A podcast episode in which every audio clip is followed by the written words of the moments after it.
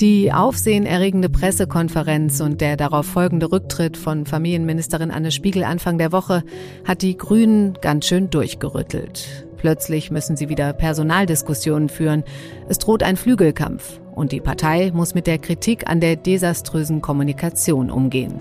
Das alles in einem Moment, in dem es für die Grünen in der Regierung richtig läuft. Robert Habeck und Annalena Baerbock kommen mit ihrer Arbeit gut an, rund 100 Tage nach Amtsantritt und mitten im Ukraine-Krieg.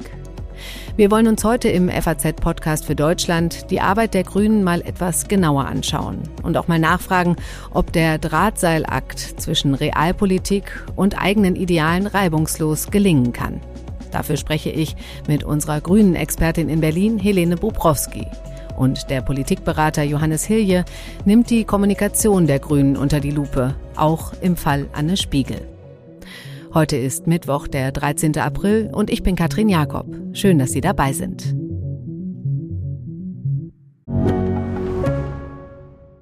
Ich bin Dr. Falk Stierkart und leite ein medizinisches Versorgungszentrum in Erlangen. Der Job als niedergelassener Arzt ist nicht unattraktiv, aber er scheitert oft schon an der Wurzel. Wenn unser Studiensystem nicht darauf ausgelegt ist, genug Ärzte in guter Qualität auszubilden, wie soll die medizinische Versorgung in Mittelfranken dann gedeckt sein? Die besondere Nähe der niedergelassenen Haus- und Fachärzte ist in Gefahr. Was die Gesundheitspolitik jetzt dringend ändern muss, erfahren Sie auf rettetdiepraxen.de. Ich spreche zuerst mit meiner Kollegin Helene Bubrowski. Sie ist Politikredakteurin in Berlin und unsere Grünen-Expertin. Hallo Helene. Hallo Katrin. Helene, noch vor Ostern wollen die Grünen eine Nachfolgerin für Familienministerin Anne Spiegel finden. Über deren Rücktritt sprechen wir später noch. Aber zunächst mal, wie ist denn der Stand? Was weißt du über die Nachfolge? Da sind ja einige Namen im Umlauf. Genau, es ist also quasi eine Frage von vielleicht Stunden, wenigen Tagen. Ostern ist ja nun bald. Der Entscheidungsprozess läuft. Hinter den Kulissen wird wild telefoniert, so hört man es bei den Grünen. Klar ist mittlerweile, dass es eine Frau werden soll, die wieder ins, an die Spitze des Familienministeriums rückt. Das hat die Parteivorsitzende Ricarda Lang gestern klargestellt. Es gab ja Spekulationen, dass möglicherweise Anton Hofreiter dort das Haus übernimmt, weil er, so behaupten es jedenfalls die Linken in der Partei, ganz oben auf der Liste der Nachrücker steht das wird so nicht kommen. Und überhaupt, apropos Linke, also die maßgebliche Frage ist jetzt, ob die ganze Entscheidungsfrage wieder in einen Flügelkampf ausartet, wie wir das schon im vergangenen November gesehen haben, als sich Linke und Realos darüber zerstritten hatten, ob Cem Özdemir oder Anton Hofreiter ins Kabinett kommen.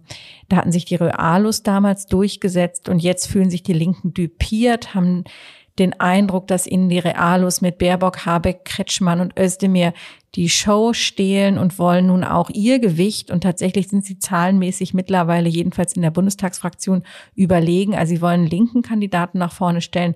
Ob das klappt, ist noch offen. Wenn es nach den Realos geht, hört man mittlerweile ziemlich häufig den Namen Katrin Göring-Eckardt, die ehemalige Fraktionsvorsitzende, die sich auch immer sehr für Familienpolitik interessiert hat. Hm, also geht es am Ende doch auch wieder um Proportsgründe sozusagen. Tun sich die Grünen damit einen Gefallen? In meinen Augen tun sie sich damit ganz klar keinen Gefallen. Tatsächlich war es in der Vergangenheit häufig so, dass wenn sie nach Proports entschieden haben, und zwar nicht nur Mann, Frau, sondern vor allem nach der Flügelarithmetik, dass die Entscheidungen dann unglücklich gelaufen sind. Während in den Fällen, wo sich die Grünen freigemacht hatten von solchen Proportsfragen, etwa bei der Doppelbesetzung der Parteispitze mit Realos, nämlich mit Baerbock und Habeck, dass sie da sehr gut gefahren sind. Anne Spiegel selbst war ja eine Kompromisskandidatin im vergangenen Spätherbst, weil es unbedingt eine linke Frau sein musste, die sozusagen als Ausgleich hm. zu dem Realo Cem Özdemir ins Kabinett einrückt. Und man hat relativ lange gesucht nach einer linken Frau, die allen passt und kam so auf Anne Spiegel und man würde eigentlich denken, es wäre jetzt eine Lehre von den, für die Grünen, künftig nicht vor allem auf Proports zu schauen. Das muss ja jetzt auch alles relativ fix gehen. Noch vor Ostern soll das äh, Thema, wie gesagt, durch sein und damit auch dieser Rücktritt vergessen sein. Hat man da auch die Wahlen in Schleswig-Holstein und Nordrhein-Westfalen im Blick? Ganz bestimmt. Die haben, glaube ich, alle, die momentan in Berlin politisch aktiv sind, haben diese beiden Wahlen im Blick, vor allem natürlich Nordrhein-Westfalen, das bevölkerungsreichste Bundesland. Das gilt immer auch als bundesweiten Stimmungstest. Insofern ist das sicherlich etwas, dass die Grünen, die ja an sich gut dastehen, also nach den Umfragen sind die beiden beliebtesten Politiker deutschlandweit momentan Baerbock und Habeck und ansonsten vieles in der Bundesregierung scheint den Grünen momentan ganz gut zu gelingen. Ähm, Anne Spiegel war da schon seit längerer Zeit ein Klotz am Bein, die negative Schlagzeilen brachte. Und nun möchte man sich natürlich von diesem Vorgang möglichst schnell erholen. Ja, jetzt ist das aber ja der erste Rücktritt aus der Ampel und dann gerade bei den Grünen. Wie weh tut das? Gerade weil die Grünen ja mit einem wahnsinnigen Anspruch an die Regierung gegangen sind, äh, besser zu regieren als die Vorgängerregierung und vorausschauend zu agieren und immer gesagt haben, wir haben nicht nur ein tolles Programm, sondern auch tolle Leute, die das umsetzen können und so weiter. Das ist schon bitter, dieses Eingeständnis, dass Anne Spiegel gehen muss. Und da hat ja auch insbesondere Omid Nuripur, der Parteivorsitzende, gesagt, der Rücktritt sei auch richtig gewesen. Ich möchte jetzt nochmal auf diese, ja, denkwürdige Pressekonferenz von Anne Spiegel zu sprechen kommen. Ähm, da fielen Worte wie erstaunlich, verstörend, als sie da am Sonntagabend aufgetreten ist, also am Abend vor dem Rücktritt. Aber es gab auch die, die Töne menschlich, transparent. Hören wir hier noch mal ein paar kurze Ausschnitte. Und es war wirklich an einem Punkt, zum ersten Mal für uns als Familie, wo wir Urlaub gebraucht haben, weil mein Mann nicht mehr konnte. Jetzt muss ich noch irgendwie abbinden. Ich möchte mich für die Fehler ausdrücklich entschuldigen. Helene, wie schätzt du das ein? Also man muss, glaube ich, in der Analyse dieser Pressekonferenz und des gesamten Vorgangs zwei Dinge unterscheiden. Das eine ist, dass natürlich, wenn man eine Frau, eine Bundesministerin so sieht in diesem völlig aufgelösten Zustand, dann tut einem das leid. Und ich glaube, jeder, der da nicht irgendwie angefasst ist, der ist schon sehr weit weg oder sehr zynisch. Also ich glaube, das ist eine zutiefst äh, menschliche Regung, weil diese Frau wirklich am Ende ihrer Kräfte war. Aber das ist die andere Frage. In der Politik ist halt Mitleid keine Kategorie, beziehungsweise man kann auch sagen, Mitleid ist etwas, das sehr gefährlich ist für Politiker. Und ich glaube, dass sie nicht nur in dieser Pressekonferenz, sondern eben in den vergangenen Monaten gezeigt hat, dass sie ja nicht nur überfordert ist, sondern dass sie vor allem in, einer, in allererster Linie an sich selbst gescheitert ist und eben anders, als sie jetzt in der Pressekonferenz wollte Glauben machen, ähm, dass es irgendwie an den Strukturen liege, an der familiären Überforderung, muss man, glaube ich, da ganz klar sagen, sie ist nicht deshalb ähm, zurückgetreten, musste nicht deshalb zurücktreten, weil sie vier Kinder hat, weil sie in Urlaub gefahren ist oder ähnliches, sondern weil sie verschiedene wichtige Punkte ihrer eigenen Partei und den Menschen in dem Land verschwiegen hat. Sie hat nicht gesagt, dass sie in Urlaub gefahren ist. Sie hat immer versucht, auch nach der Flutkatastrophe, wo ja, das dürfen wir nicht vergessen, über 100 Menschen gestorben sind. Das war eine Ausnahmesituation in dem Land, war sie vor allem darum bemüht, in einem guten Licht dazustehen. Das zeigt der SMS-Verlauf, der im Untersuchungsausschuss veröffentlicht wurde. Also sie hat immer, ihr öffentliches Bild war immer sehr viel wichtiger als das, was sie tatsächlich gemacht hat. Und sie hat einfach im ganzen Laufe der Zeit ähm, hat sich immer mehr die Frage gestellt, wie viel Verantwortung kann man dieser Frau eigentlich geben? Und jetzt hat sie eine Position als Bundesministerin für Familie mit sehr viel Verantwortung und da war sie wahrscheinlich einfach nicht an der richtigen Stelle.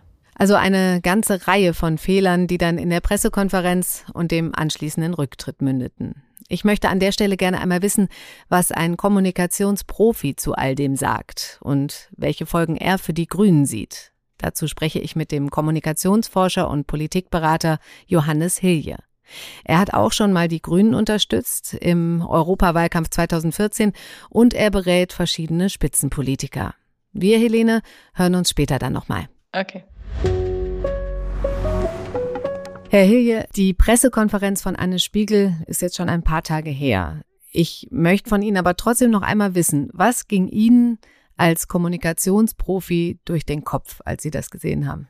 Ich habe gedacht, dass diese Pressekonferenz als Worst Practice in einigen Jahren in den Lehrbüchern der politischen Kommunikation stehen wird, weil da vor allem organisatorisch so viel schiefgelaufen ist. Es war gar nicht unbedingt nur das Gesagte, das war auch problematisch, aber vor allem das Organisatorische war eine Katastrophe. Offenbar wusste ja die Ministerin nicht mal, dass sie live im Fernsehen ist. Hm. Und ähm, überhaupt in dem Zustand, in dem sie von ihrem Team vor die Kameras gelassen wurden, dieser Zustand der Aufgewühltheit, das kann man nicht machen. Und deswegen ist das wirklich eine maximal schlecht gelaufene Pressekonferenz gewesen. Gut, sie ist ja dann auch zurückgetreten. Was ich interessant fand nach dieser Pressekonferenz und auch am nächsten Tag hat sich von den Grünen keiner zu Wort gemeldet erstmal. Es herrschte Stille. Und das ist ja was, was auch auffällt. In normalen Zeiten kommunizieren die Grünen sehr viel, sind um Professionalität bemüht. Aber wenn es um sie selbst geht, da tun sie sich dann manchmal schwer. Das war ja auch in der Vergangenheit schon so, bei Annalena Baerbock zum Beispiel, als sie im Wahlkampf für falsch abgerechnete Bonuszahlungen und falsche Zitierungen in ihrem Buch kritisiert wurde. Da machten die Grünen viel falsch. Hat die Partei ein Problem mit Krisenkommunikation? Ja, die Partei hat ein Problem mit Krisenkommunikation. Sie macht einen ganz klassischen Fehler eigentlich immer wieder in Krisen. Sie zeigt sich sehr, sehr defensiv. Oder, das war dann bei Annalena Baerbocks Buch der Fall, man geht viel zu uneinsichtlich und übertrieben in die Offensive. Damals hat man ja sofort einen Medienanwalt eingeschaltet. Aber ich glaube, dass grundsätzlich eigentlich immer die Zurückhaltung und vor allem auch das Nicht-Kommunizieren in der Krise bei den Grünen problematisch ist. Eigentlich ähm, geht es bei Krisenkommunikation darum, möglichst schnell durch eigenes Handeln die Krise zu bewältigen und ein Stück weit auch Deutungshoheit zu gewinnen über diese Krise. Mhm über das eigene Thema, über das eigene Handeln, das ja meistens Gegenstand ähm, einer, eines Krisenthemas ist. Und das gelingt den Grünen sehr schlecht, ähm, zumindest bei vergangenen Fällen. Bei Anne Spiegel kam übrigens jetzt auch wiederum etwas dazu, was auch schon ein gewisses Muster jetzt ist bei den Grünen, nämlich dass man sich nicht mit ausreichend professionellem Personal umgibt. Anne Spiegel hat die Stelle ähm, der Leitung ihrer Pressestelle seit Amtseintritt nicht besetzt. Also sie war ohne Kommunikationschef oder Chefin und ähm, also man kann jetzt quasi noch nicht mal den, den Rücktritt fordern des Kommunikationschefs, der das ja eigentlich hätte verantworten müssen, ähm, ja. was da passiert ist bei der Pressekonferenz. Und es wurde allein von Pressereferenten organisiert. Und da kann man sich natürlich fragen, warum hat Anne Spiegel gerade in einer Situation, wo sie ja schon jetzt über Wochen lang unter Druck stand, sich eigentlich nicht das ähm, professionelle Personal auch zugelegt, das nötig wäre, um so eine Situation durchzustehen. Und das Gleiche kann man ja auch auf den Fall Annalena Baerbock und ihr Buch beziehen im Bundestagswahlkampf, wo ja offenbar auch nicht genug Personal zur Verfügung stand, um dann das Buch entsprechend fehlerfrei, plagiatsfrei auf den Markt zu bringen. Das war zumindest eine Ursache des ganzen Debakels damals im Wahlkampf. Okay, also äh, Sie unterstützen ja Politiker und Ihre Teams in ihrer Kommunikationsstrategie. Was raten Sie denen für so einen Fall? Also Flucht nach vorne und ein, ein ausreichend großes Team oder überhaupt ein Team? Und was gibt es noch für Tipps? Also ich glaube, dass es wichtig ist, eine glaubhafte Erzählung und überzeugende Erklärung für eigene Fehler zu haben. Fehler eingestehen ist dann auch erstmal richtig und das wollte Anne Spiegel ja auch machen. Aber sie hat sich in dem Augenblick, wo sie ja ihren Fehler eingestanden hat, nicht als eine glaubwürdige und auch fähige Person präsentiert, der man trotz des Fehlers die Verantwortung für ihr Amt weiter zutrauen würde. Und ich glaube, dass Anne Spiegel da auch ein spezieller Fall ist, weil sie ja in diesem Zustand der, des völligen Aufgelöstseins vor die Kamera getreten ist, die dann wirklich nicht geeignet dazu war, das Vertrauen in ihre Person zu stärken. Und wenn ein, ein Akt der Krisenkommunikation die Krise verschärft statt entschärft, dann hat man wirklich sehr viel falsch gemacht. Und ich glaube, das hat hier einerseits dann wiederum mit dieser etwas unglaubwürdigen Erklärung bezüglich ihrer Äußerung zu der Teilnahme an den Kabinettssitzungen zu tun, andererseits aber ganz massiv auch wegen dem Auftritt, den sie dargelegt hat, der nicht das Vertrauen in ihre Person und in ihre Fähigkeit, ein so hohes Amt zu bekleiden, gestärkt hat. Schauen wir mal auf die Folgen des Ganzen. Was denken Sie? Hat dieser ganze Skandal um Anne Spiegel, der ja auch der erste Ministerrücktritt in der Ampel ist, den Grünen geschadet? Ein Rücktritt ist immer ein Moment des Scheiterns, der auch immer Schaden anrichtet. Aber die Wahrnehmung der grünen Regierungsperformance kanalisiert sich ja derzeit sehr massiv in Robert Habeck und Annalena Baerbock, mhm. weil das die beiden Kabinettsmitglieder sind, die im Fokus der aktuellen Krisenpolitik stehen. Und die beiden, Habeck und Baerbock, sind derzeit Nummer eins der beliebtesten deutschen Politikpersönlichkeiten. Von daher haben die Grünen auch mit ihnen und durch sie ein Stück weit ein Reputationspolster aufgebaut. Und solche Reputationspolster sind gerade dann in Krisenzeiten sehr, sehr wichtig, um den Schaden in Grenzen zu halten. Also man kann sagen, aufgrund der Reputation, die Habeck und Baerbock jetzt für die grüne Regierungsperformance aufgebaut haben, wird ähm, die Partei jetzt relativ weich fallen auf dieses Reputationspolster. Und es wird die Partei jetzt gerade auch nicht von den recht guten Umfragewerten runterbringen. Das glaube ich nicht. Ja, wenn Sie die beiden jetzt schon ansprechen, Sie sagen, es läuft rund bei denen, Sie sind auch sehr, sehr beliebt. Was machen denn die beiden in der Kommunikation richtig? Denn Sie haben ja auch schwierige Sachen zu kommunizieren. Insbesondere Robert Habeck ist so etwas wie der Übersetzer zwischen Wunsch und Wirklichkeit. Er hat die Rolle des Erklärers eingenommen. Er zelebriert ja geradezu den Selbstzweifel und dabei holt er seine Basis und auch, glaube ich, andere Teile der Gesellschaft relativ geschickt in der eigenen Verunsicherung ab, die ja gerade viele Leute spüren mhm. im Kontext dieses Krieges. Und Robert Habeck kommuniziert Politik nicht als Produkt, sondern als Prozess des Abwägens. Damit unterscheidet er sich auch ganz stark von Olaf Scholz. Der macht ja Politik nach dem Motto never explain, never complain. Aber Olaf Scholz kommuniziert eben auch ganz stark immer nur das Ergebnis seiner Politik, nicht so sehr die Abwägung, wie er dahin gekommen ist und suggeriert ganz oft dann auch, dass das der einzig mögliche Weg ist und der einzig richtige Weg, den er eingeschlagen hat. Und äh, Robert Habeck hat diese abwägende, zweifelnde Art. Und ich glaube, dass die momentan, und das wird vielleicht auch nicht immer so sein, aber momentan so gut ankommt, weil viele Leute in genau diesem Zustand der Verunsicherung und des Zweifels auch sind. Gut, aber das könnte ihm ja auch eigentlich zu Lasten gelegt werden, dass er Unsicherheit zugibt.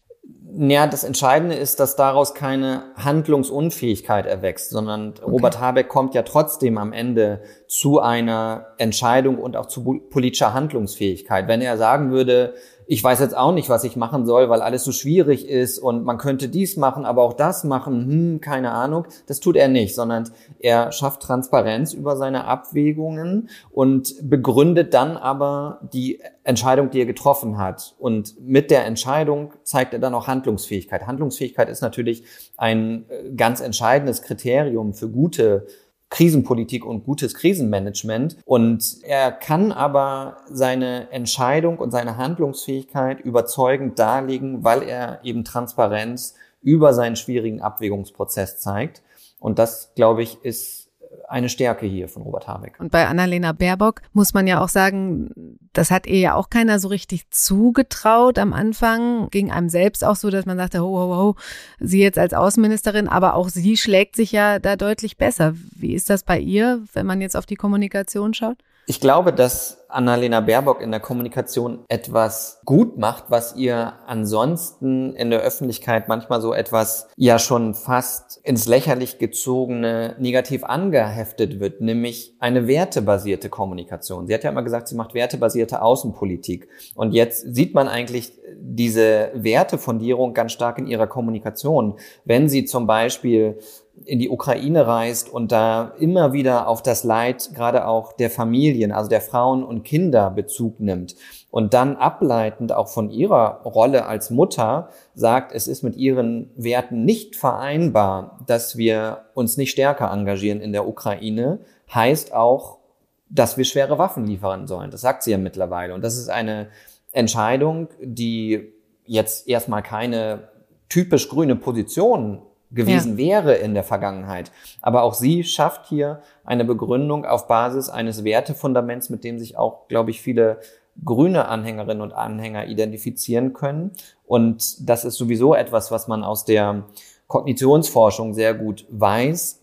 Menschen treffen und formen ihre politischen Einstellungen und Entscheidungen auf Basis ihres Wertefundaments. Die können im Einzel gar nicht einordnen, ob jetzt Politikvorschlag A oder B der effektivere und bessere ist, weil man dazu Einblick auch natürlich in eine Fachthematik braucht, die hm. viele Laien nicht haben. Und deswegen entscheiden Menschen ganz oft, ähm, ob sie etwas gut oder schlecht finden, da noch, ob sie glauben, dass ihr Wertefundament dadurch verwirklicht wird oder nicht. Und weil Annalena Baerbock ganz stark Bezug immer auf ihre Werte nimmt, ähm, bei der Erklärung ihrer Entscheidungen und Positionen, kann sie dadurch auch eine Form von Unterstützung generieren. Nicht nur bei ihren Anhängerinnen und Anhängern, sondern auch bei der breiten Bevölkerung. Herr Hilge, ich danke Ihnen ganz herzlich für die Einschätzung und das Gespräch. Sehr gerne.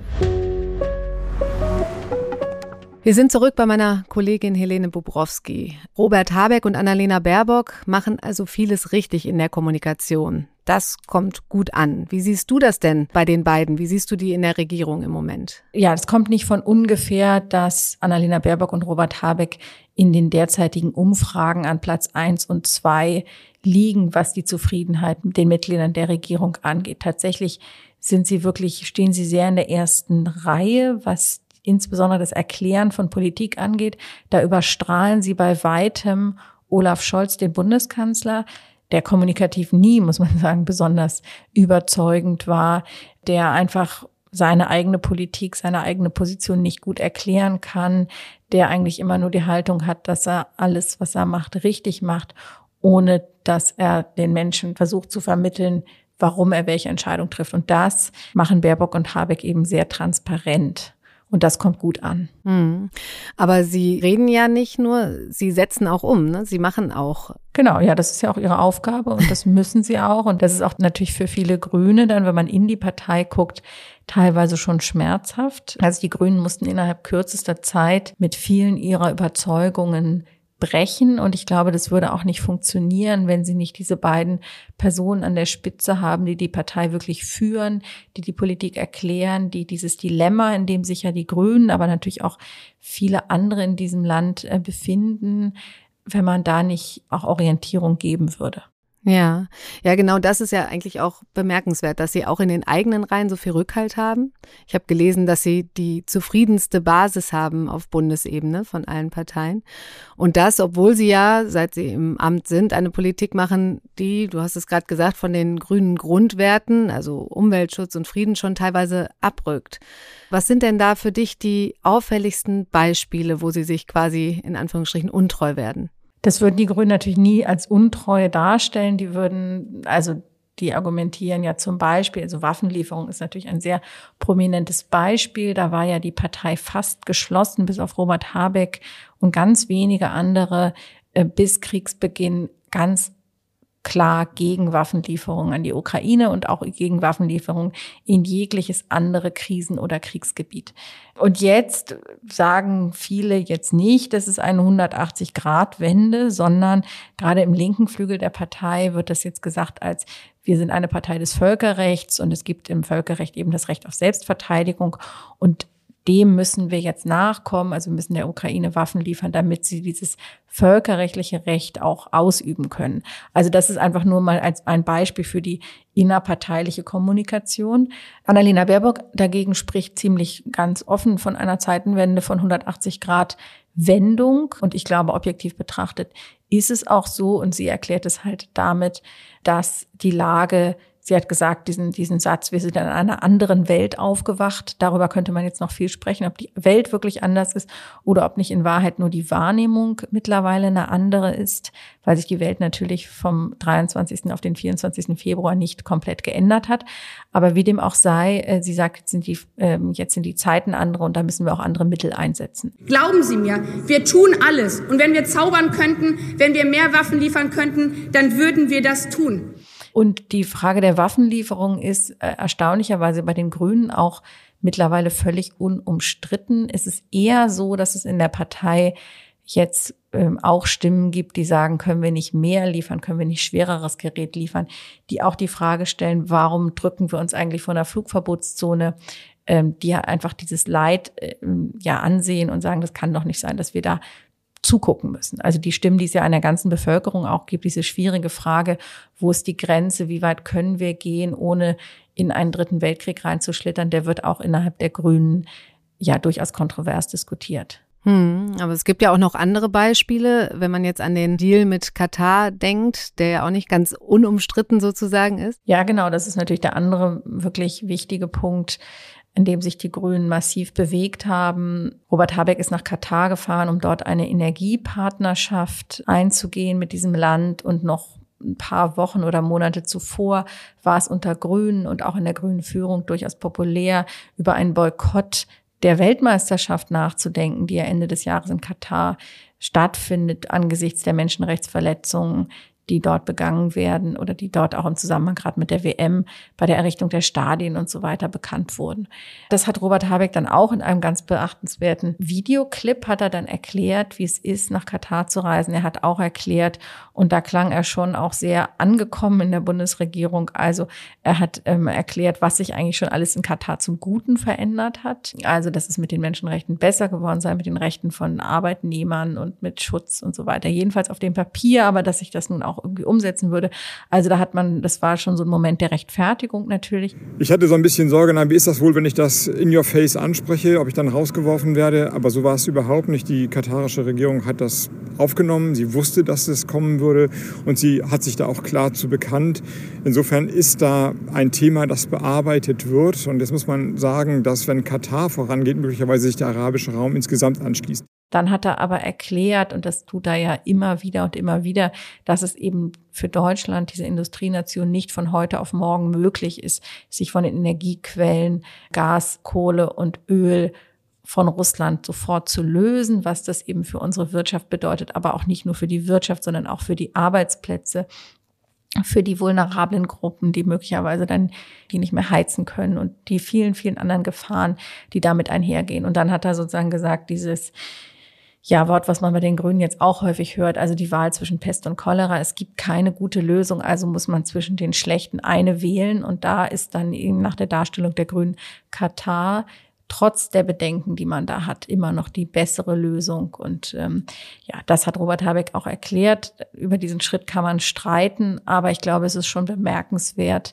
dass eben nicht dieses Zögern oder irgendwie sowas besteht, sondern dass, wie du gesagt hast, die Grünen entscheiden und den Prozess der Entscheidung ziemlich transparent machen, jedenfalls hinterher. Ja, und ich meine, da spielt ja auch mit rein, dass plötzlich von Braunkohlekraftwerken, Atomstrom etc. gesprochen wird. Äh, da hätte man ja auch vor kurzem noch wahrscheinlich Grüne gehabt, die eher zusammenzucken, oder? Genau, ja, es kam ja tatsächlich auch diese Atomkraftdiskussion auch bei Grünen wieder hoch. Winfried Kretschmann hatte darüber öffentlich nachgedacht und andere auch. Und dann hat auch Robert Habeck, und das ist ja, wirklich auch ganz bemerkenswert, immerhin in seinem Ministerium, dem Bundesministerium für Wirtschaft und Klima, einen Prüfauftrag erteilt und gesagt, wir prüfen jetzt mal, inwiefern und ob das geht, die drei Meiler, die noch am Netz sind, äh, noch länger laufen zu lassen. Das ist wirklich ein grünes Tabu. Also die Grünen waren von ihren Anfängen an eine Anti-Atomkraft-Partei, die gar nicht früh genug aus der Atomkraft aussteigen wollen. Und jetzt darüber nachzudenken, überhaupt Atomkraftwerke zu verlängern, ist, ist ein echter Schritt. Das Ministerium ist dann aber zum Ergebnis gekommen, dass das nicht richtig sei, aus ganz verschiedenen Gründen, aus Sicherheitsgründen, aber auch, weil offenbar nach der Darstellung Strom gar nicht das ist, was am meisten fehlt, sondern Gas, weil man Gas für die Wärme braucht. Also diese Diskussion ist jedenfalls bei Grünen schon wieder beendet. Bei der Union köchelt sie so ein bisschen weiter. Ähm, auch unter Energieversorgern kommt es immer wieder hoch. Aber bei den Grünen ist das jetzt das Thema eigentlich abgeräumt. Also da haben sie so ein Fenster aufgemacht, aber wieder geschlossen. Gut, jetzt ist es der Krieg, der quasi alles in den Hintergrund rückt. Damit können Sie auch gut argumentieren, dass Sie quasi von Ihren Werten abrücken zum Teil. Aber diese Situation gab es ja auch schon mal, als die Grünen in der rot-grünen Regierung mit der SPD waren 1998 bis 2005. Da musste die Partei mit dem Kosovo-Krieg umgehen. Und damals war Joschka Fischer Außenminister. Und er sprach sich dafür aus, deutsche Soldaten zu ihrem ersten Kampfeinsatz seit dem Zweiten Weltkrieg zu schicken in den Kosovo. Und dafür gab es damals mächtig Ärger aus den eigenen Reihen. Da hören wir mal kurz rein. Wir sind dafür eingetreten, eine politische Lösung zu erreichen. Und wenn gesagt wird, gebt der, gebt der Diplomatie eine Chance. Es wurde doch alles versucht, um mit diplomatischen Mitteln ein Einvernehmen hinzubekommen. Da mögt ihr pfeifen, so viel ihr wollt, liebe Freundinnen und Freunde. Auch jetzt ist die Argumentation für Waffenlieferungen von Annalena Baerbock, dass es ja bis zuletzt mit Diplomatie versucht wurde. Diesmal gibt es aber überhaupt keinen Ärger. Der Parteivorsitzende Omid Nuripur hat diese Erklärung. Die Situation ist überhaupt nicht vergleichbar. Äh, erstens, weil wir damals äh, sehr frisch äh, mit der Verantwortung betraut wurden. Heute sind wir in zehn Bundesländern in der Regierung und es ist nicht das erste Mal, dass wir regieren. Und außerdem ist auch das Niveau der Aggression einfach ein ganz anderes. Wir reden nicht über den Kosovo, wir reden über eine Atommacht direkt an unserer Grenze. Helene, wie schätzt du das denn ein? Warum gibt es diesmal keinen Ärger? Warum ist da so eine Ruhe und Harmonie? Harmonie geht vielleicht ein bisschen weit, ähm, aber es ist eine, ich würde mal sagen, relativ konstruktive Diskussion, die da stattfindet. Omid Nuripo hat insofern recht, dass die Grünen von heute ganz anders sind als die Grünen von 1998. Das war ihre tatsächlich erste Regierungserfahrung im Bund und auch zuvor waren sie in den Ländern, in nur ganz wenigen Ländern in Hessen ähm, an der Regierung gewesen. Heute haben sie ja jahrelange Regierungserfahrung im Bund und vor allem in den Ländern. Das hat die Partei verändert, das hat sie pragmatischer insgesamt gemacht, auch mit ja, Entscheidungsprozessen vertraut gemacht, auch die Basis das ist das eine. Die andere Frage ist, und da spielt noch Omid Nuripur auf die, den Punkt Atommacht an, das ist der andere Punkt, warum die Lage nicht vergleichbar ist, ist, glaube ich, gibt ja auch Leute wie zum Beispiel Marie-Louise Beck, die jetzt von Genozid sprechen, die auf die massiven Menschenrechtsverletzungen und, und ähm, Kriegsverbrechen in der Ukraine hinweisen und die eigentlich sagen, naja, es ist doch im Grunde genommen auch ein Grund, dort jetzt wenn nicht einzumarschieren, so doch eine Flugverbotszone zum Beispiel zu machen. Also die diese Diskussion immer wieder hochbringen. Und das ist ja eben der große Unterschied. 1999 ist tatsächlich die Bundeswehr in den Kosovo gegangen. Und das ist der, der, der Punkt Atommacht. Heute ist eben die Angst, in einen dritten Weltkrieg, in eine nukleare Auseinandersetzung reinzuschlittern, doch sehr, sehr groß. Und egal, das ist ja auch die rote Linie, die die NATO ähm, gezogen hat. Sie würden Waffen liefern, sonstige Sanktionen mittragen und so weiter. Aber eine unmittelbare Beteiligung am Krieg, also selbst Kriegspartei zu werden, will die NATO nicht aus Angst im Grunde vor der eigenen Vernichtung. Und äh, ja, darüber kann man auch diskutieren, ob das eigentlich klug ist, das immer so ganz offen und deutlich zu sagen, weil man natürlich damit auch dem russischen Präsidenten Putin die Sicherheit gibt, dass man nichts machen wird, egal was er macht. Also im, im Sinne von mit nichts meine ich jetzt nicht, dass man gar nichts macht, sondern dass man sich nicht mehr als mit Waffenlieferungen äh, militärisch engagiert. Das gibt ihm natürlich eine gewisse Sicherheit und darüber kann man äh, streiten, aber das ist der große Unterschied. Wie geht's denn jetzt deiner Ansicht nach weiter? Werden Sie wieder quasi auf den grünen Kurs umschwenken oder so weitermachen, also Realpolitik? Denn das Ganze scheint Ihnen ja nicht zu schaden. Es ist immer ganz interessant, dass die Dinge, die in der breiten Öffentlichkeit gut ankommen, immer auch einen Teil der Grünen stärken, nämlich vor allem diese pragmatischen Realos. Ist, man darf aber nicht vergessen, darüber haben wir schon gesprochen, dass es in der Partei mittlerweile ein Übergewicht an Linken gibt, in der Bundestagsfraktion auch, und die sind durchaus selbstbewusst. Das sind die vielen Neumitglieder, die von Fridays for Future und so weiter kamen, die mit einem großen Überschuss an Idealismus in die Partei gekommen sind und auch, ja, was verändern wollen für die sind, die ist diese Phase, auch wenn sie jetzt nicht laut aufmucken, natürlich schmerzhaft. Und die Parteiführung muss auch immer im Kopf haben, die Menschen mitzunehmen, irgendwie einzubinden. Das ist vor allem Aufgabe von Ricarda Lang, die ja ehemalige Vorsitzende der, der Grünen Jugend auch war und die da einen sehr guten Draht hat, die auch selber Parteilinke ist, ähm, die das, die dieses ganze Milieu sehr gut kennt. Aber das ist was, das wird man dann in anderen Feldern möglicherweise sehen, wie es läuft. Also zum Beispiel in der Sozialpolitik oder in der identitätspolitischen Debatte, also zum Beispiel Abschaffung des transsexuellen Gesetzes und ähnliches. Möglicherweise kann man die linke grüne Seele mit solchen Themen dann befrieden, sage ich mal, die einbinden, weil man ja sonst natürlich die Sorge hat, dass irgendwann bei diesen Leuten die Frage aufkommt, wo machen wir hier eigentlich mit? Ja, also was ist eigentlich jetzt der grüne Markenkern noch von diesem ganzen Projekt, wo doch relativ viele Vorstellungen und auch, wenn man jetzt ins Wahlprogramm schaut, was da alles so drin steht, einfach mit der aktuellen der Tagespolitik nichts mehr zu tun hat. Also braucht es da schon auch ein bisschen Fingerspitzengefühl, gerade vor allem, wenn der Krieg dann vorbei ist. Genau. Und dann gibt es halt auch noch die Frage, was für weitere Themen gibt es dann? Natürlich das Klimaschutzthema. Das hat natürlich einen gewissen Auftrieb jetzt noch bekommen, dass ähm, diese, ja, neben der Klimakrise auch ein Grund für die Unabhängigkeit von fossilen äh, Brennstoffen, also insbesondere von Kohle, Öl und Gas eben die Frage der Unabhängigkeit von Russland ist. Ja, also es gibt jetzt zwei Argumente, mit denen man den Ausbau der erneuerbaren Energien, und das hat sich ja die Regierung vorgenommen, ja jetzt mit Nachdruck vorantreiben kann. Und wenn das gelingt, das ist schwierig genug, zwei Prozent der Landesfläche mit für Windkraft ähm, auszuweisen, das ist wirklich eine, eine Mammutaufgabe, wo auch die Länder mitziehen müssen.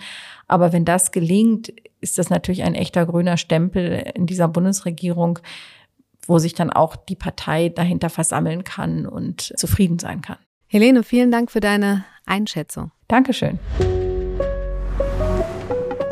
Das war es für heute im FAZ-Podcast für Deutschland. Schreiben Sie uns gerne, wenn Sie Kritik oder Anregungen haben, an podcast.faz.de.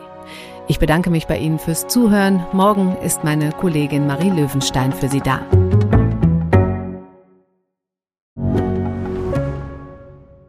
Ich bin Dr. Robin John, Allgemeinarzt in Schönebeck. Das ist 15 Kilometer von Magdeburg entfernt und trotzdem zu weit, um hier Nachwuchs zu finden. Immer mehr Praxen im Salzlandkreis bleiben unbesetzt und Patienten haben lange Wege und noch längere Wartezeiten. Das muss sich ändern. Die besondere Nähe der niedergelassenen Haus- und Fachärzte ist in Gefahr. Was die Gesundheitspolitik jetzt dringend ändern muss, erfahren Sie auf rettetdiepraxen.de.